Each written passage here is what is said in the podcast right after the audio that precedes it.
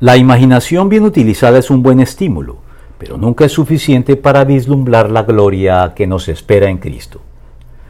Por muy fecunda que pueda ser la imaginación humana y al margen de sus extravíos característicos, incluso bien encaminada siempre se quedará corta para concebir lo que Dios tiene preparado para los suyos al final de la historia.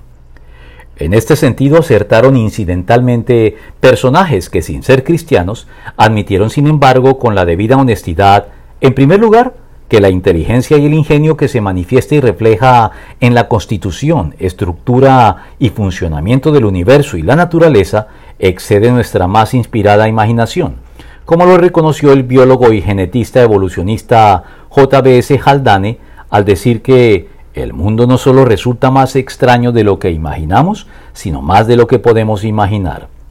Y en segundo lugar, el filósofo evolucionista Herbert Spencer amplió esta consideración diciendo a su vez, creer que Dios es como lo imaginamos es blasfemia, en línea con la proclamación del apóstol a los atenienses.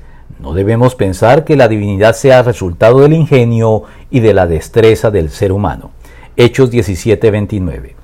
Por eso, este mismo apóstol nos reveló que Dios puede hacer muchísimo más que todo lo que podamos imaginarnos o pedir, por el poder que obra eficazmente en nosotros, complementado por Santiago en su epístola al afirmar que toda buena dádiva y todo don perfecto descienden de lo alto, donde está el Padre que creó las lumbreras celestes y que no cambia como los astros ni se mueve como las sombras.